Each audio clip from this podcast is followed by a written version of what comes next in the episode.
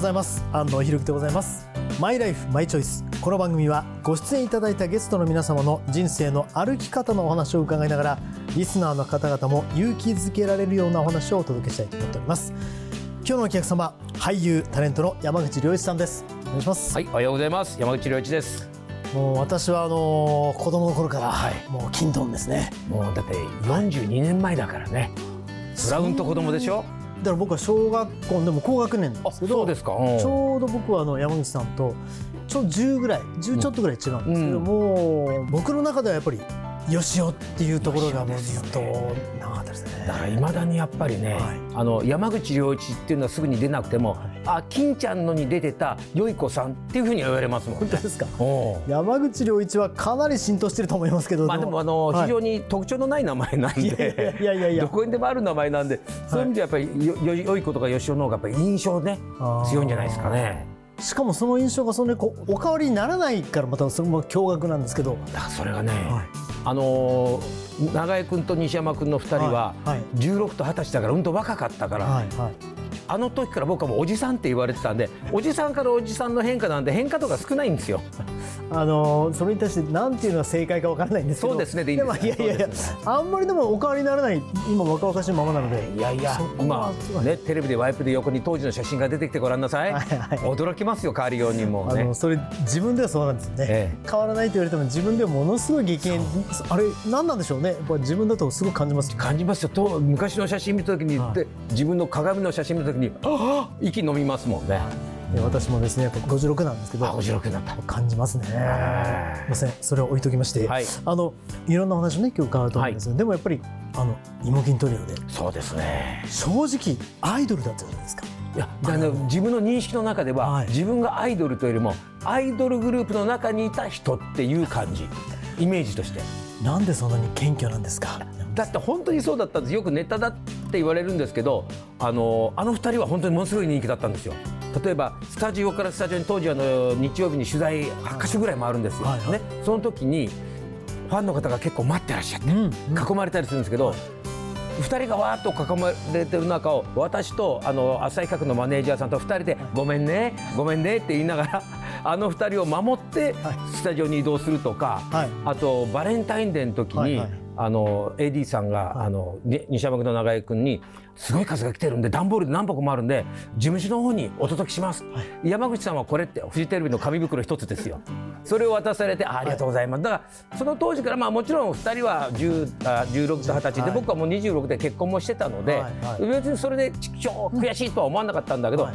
2人はすごいなと常に思ってたんでアイドルグループの中にいた人っていう認識が生まれるんです。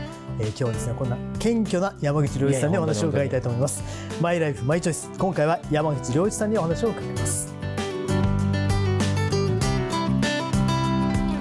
公益財団法人日本尊厳死協会プレゼンツ。マイライフマイチョイスこの番組は公益財団法人日本尊厳死協会の提供でお送りします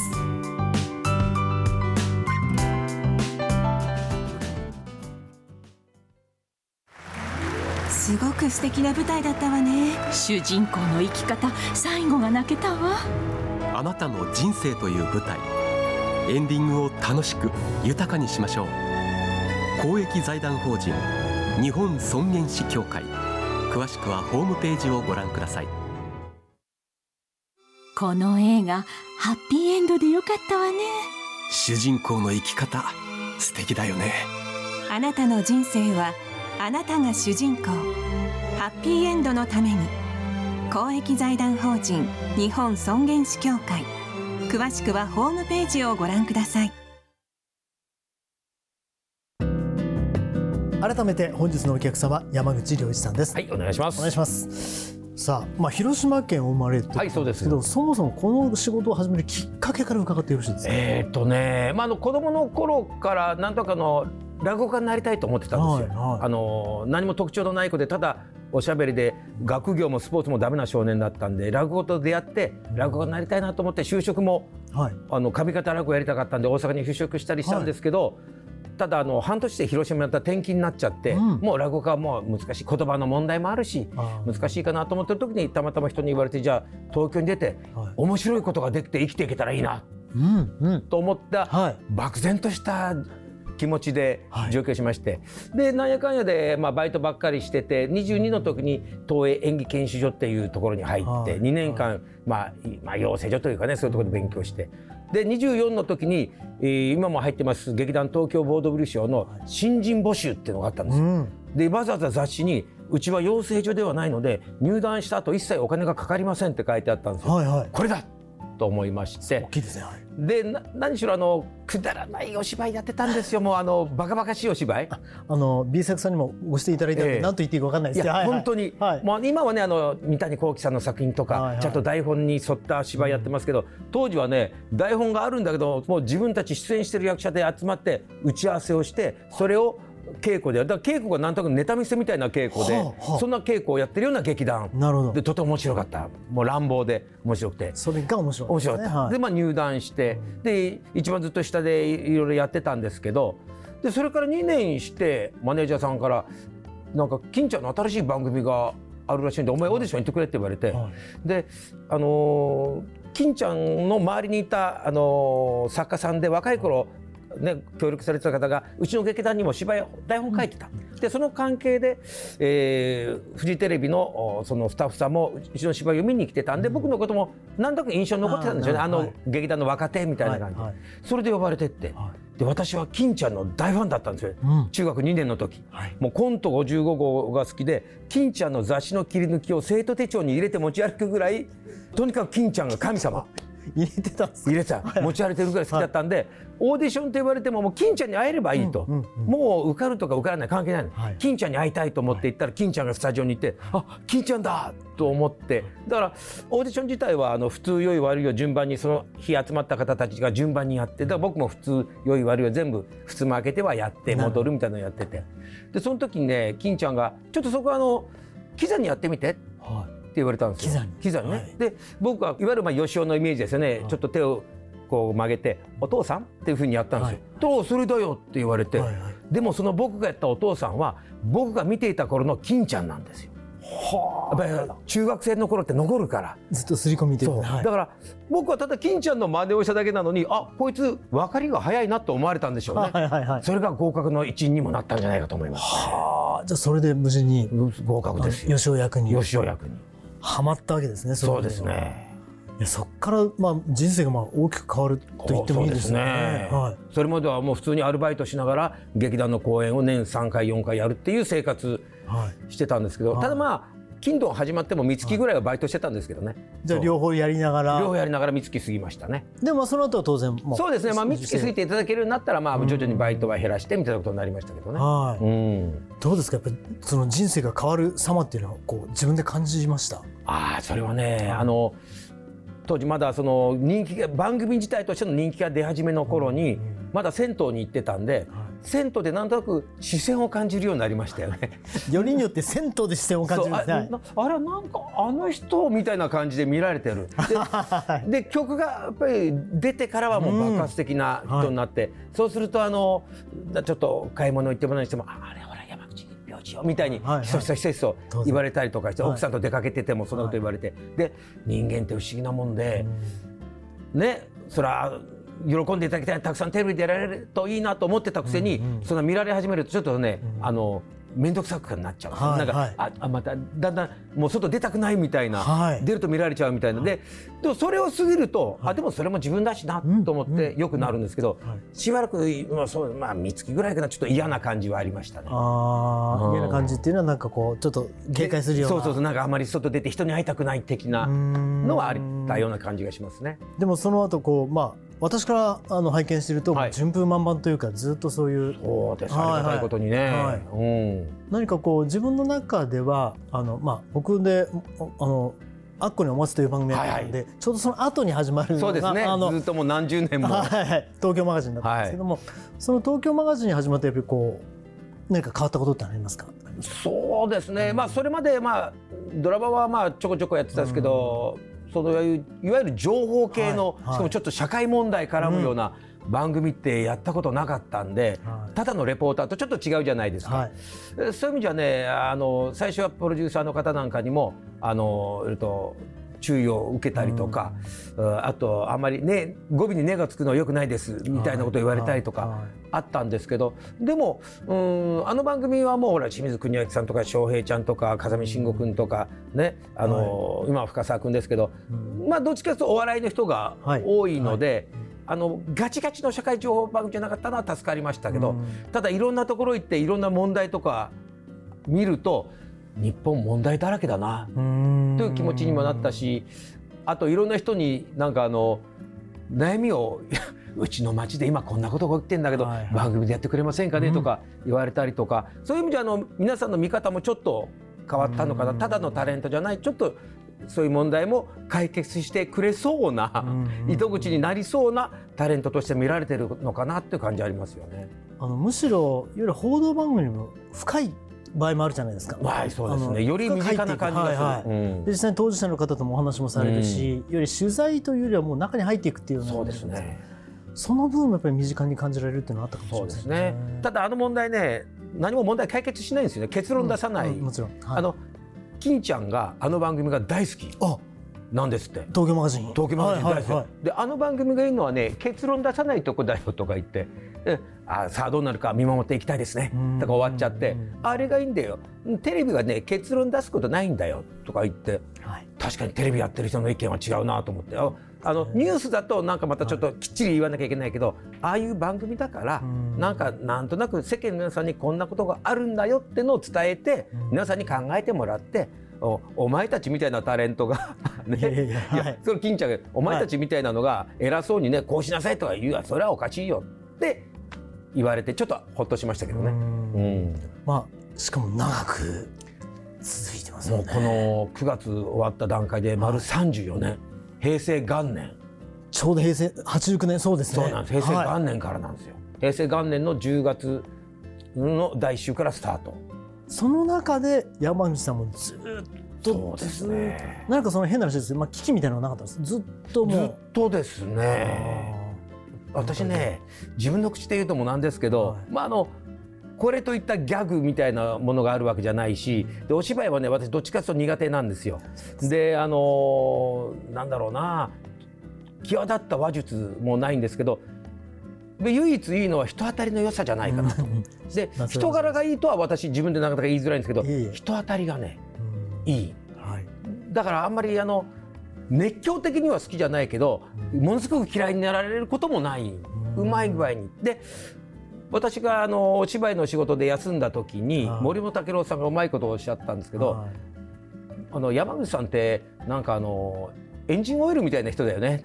って言って。はあのガソリンみたいにガンガン前に進むって入れてそういうんじゃないしそう燃料でだけどはないけどはいなんかあの緩和というかうん。中和というい、か。潤滑油、うん。はいはい。あの人があそういう人なんだね。今日いないとそういうの分かるよみたいなことをおっしゃってくれて、はい。あ言えて妙だなと思って。確かにあの会話の合間を埋めようとしたりとか、で怒らないんで、はい。うんそういうのにいるのにちょうどいいポジションなのかなって感じがしましたね。でも絶対に潤滑油オイルは絶対にないとエンジン動かないですからね。そうなんですよ。すごく大事な要素ですよね。そうなんです。だけど潤滑油だけでは絶対動かないっていうね。いやもちろんそうですけどえーだからはい。まあ、そういう意味じゃそういう子供の頃からそういうポジションだったような気がするんですよね。うーん。でもだからこそ長くかもしれないですずっね。とねあと多趣味でもらっしゃいますし、まああの、はい。全部浅いんです。僕広く浅くなんで、はい。い、ろんなものに顔を出しては、ああこんな感じなのねって分かっちゃ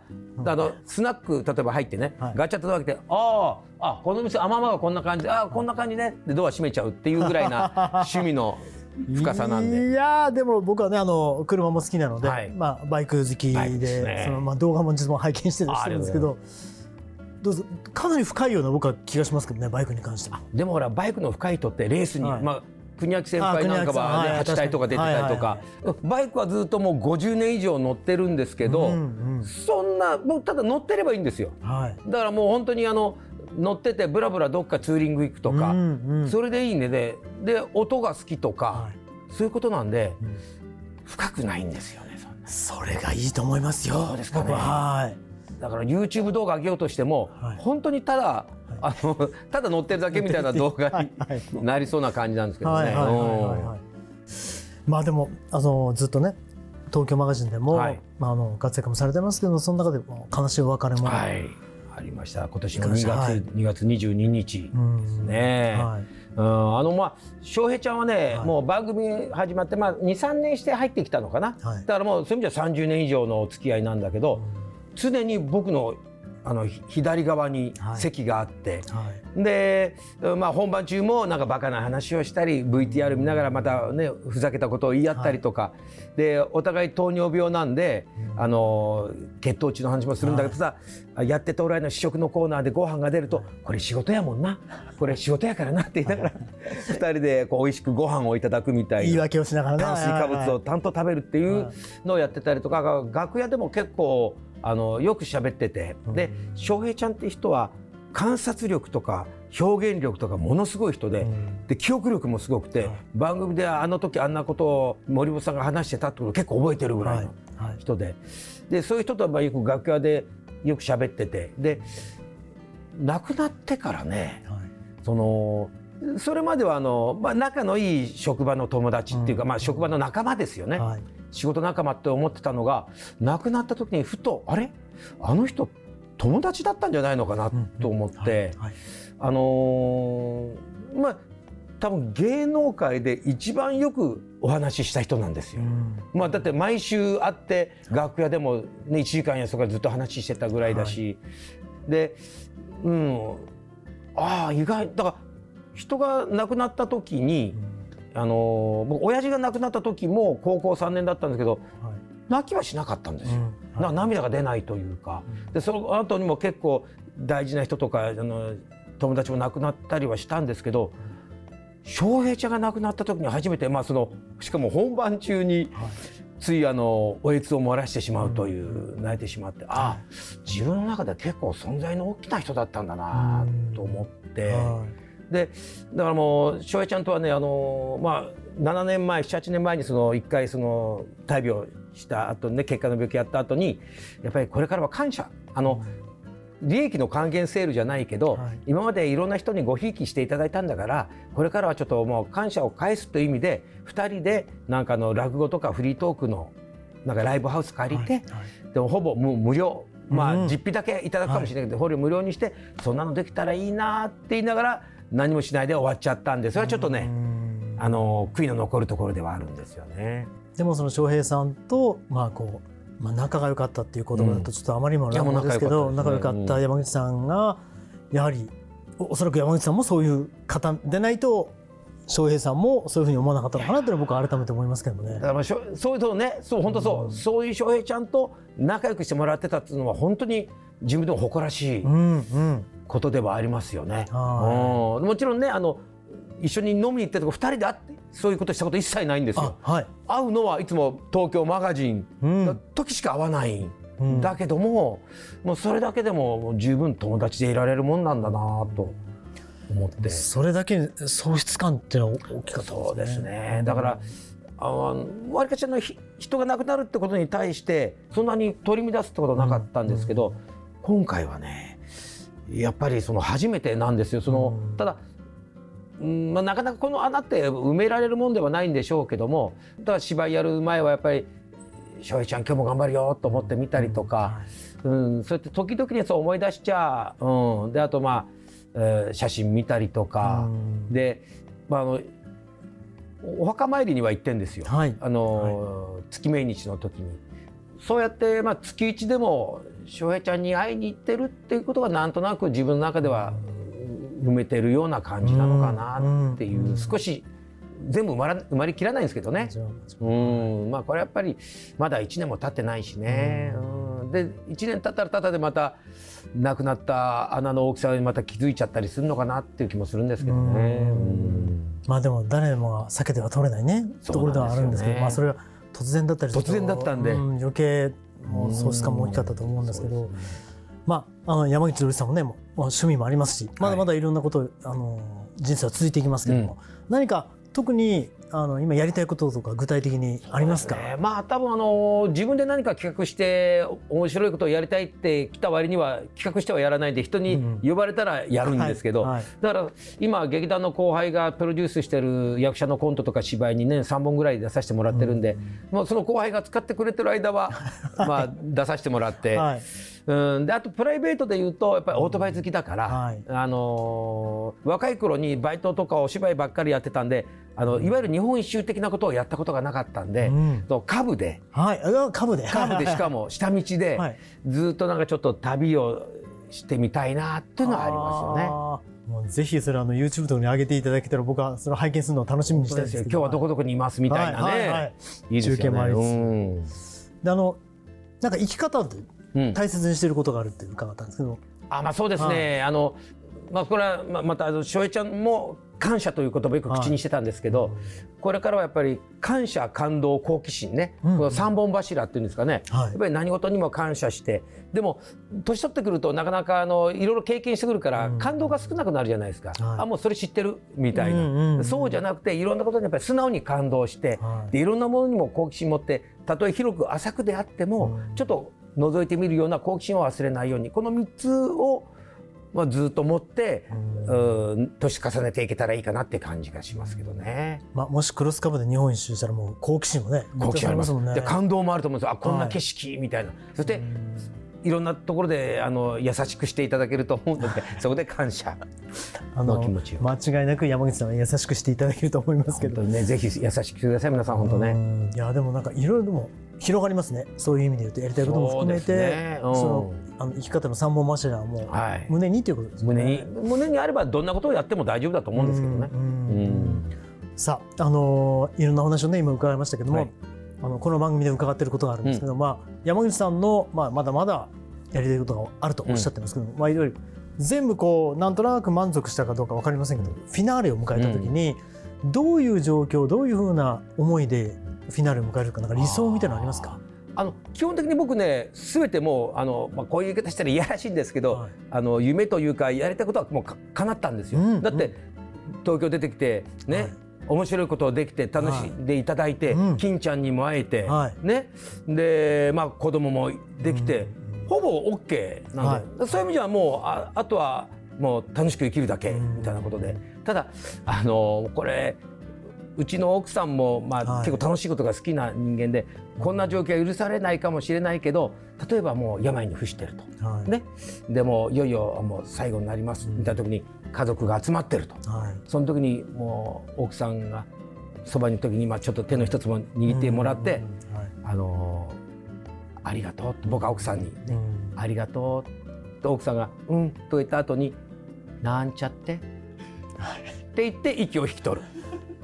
かっこいい。これこれ。理想的ですね。なんちゃってっているほどの力が残ってるのかどうかわからないんですけどただ最後もはい。だって奥さんをちょっとプッだけどまあ笑うかどうかわからないけどいやでもわかります、はい。らしい人生っていうのはそういうことなのかなと。今勝手に絵が浮かびました。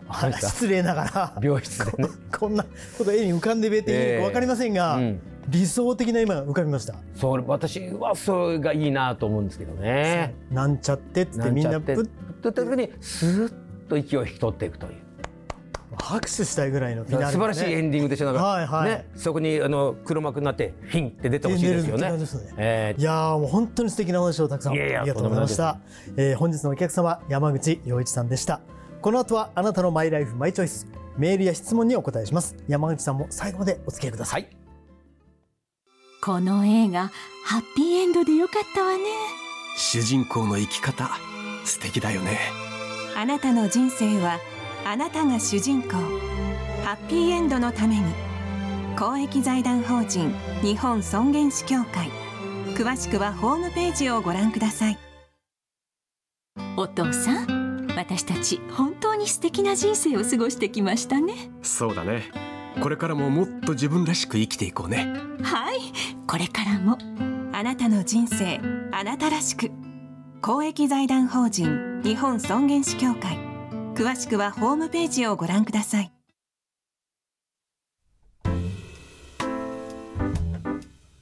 あなたのマイライフマイチョイス。ここからは番組や尊厳死協会に届いた質問にお答えするコーナーです。あなたの疑問質問に答えてくださるのは日本尊厳死協会副理事長の長尾和弘さんです。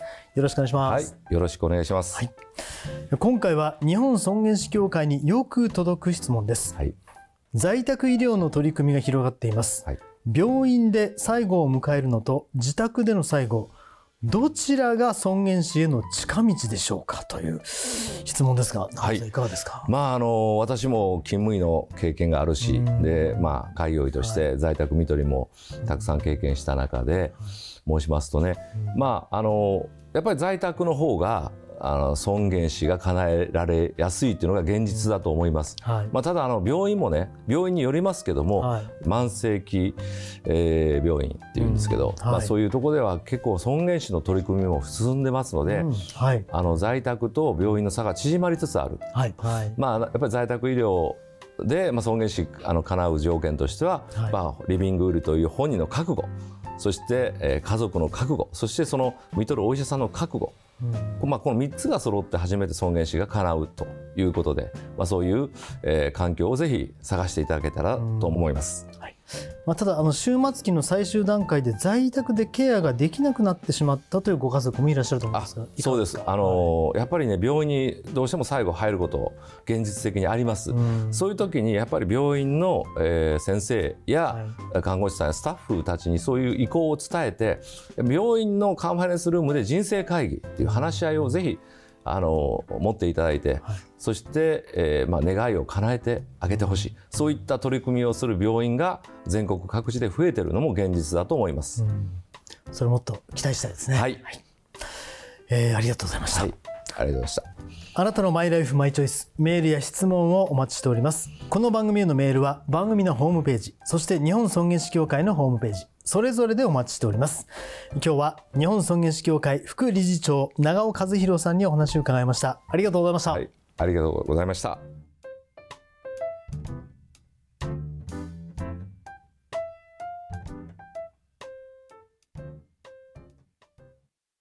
お父さん私たち本当に素敵な人生を過ごしてきましたね。そうだね。これからももっと自分らしく生きていこうね。はいこれからもあなたの人生あなたらしく。公益財団法人日本尊厳死協会。詳しくはホームページをご覧ください。すごく素敵な舞台だったわね。主人公の生き方最後が泣けたわ。あなたの人生という舞台。エンディングを楽しく豊かにしましょう。公益財団法人日本尊厳死協会。詳しくはホームページをご覧ください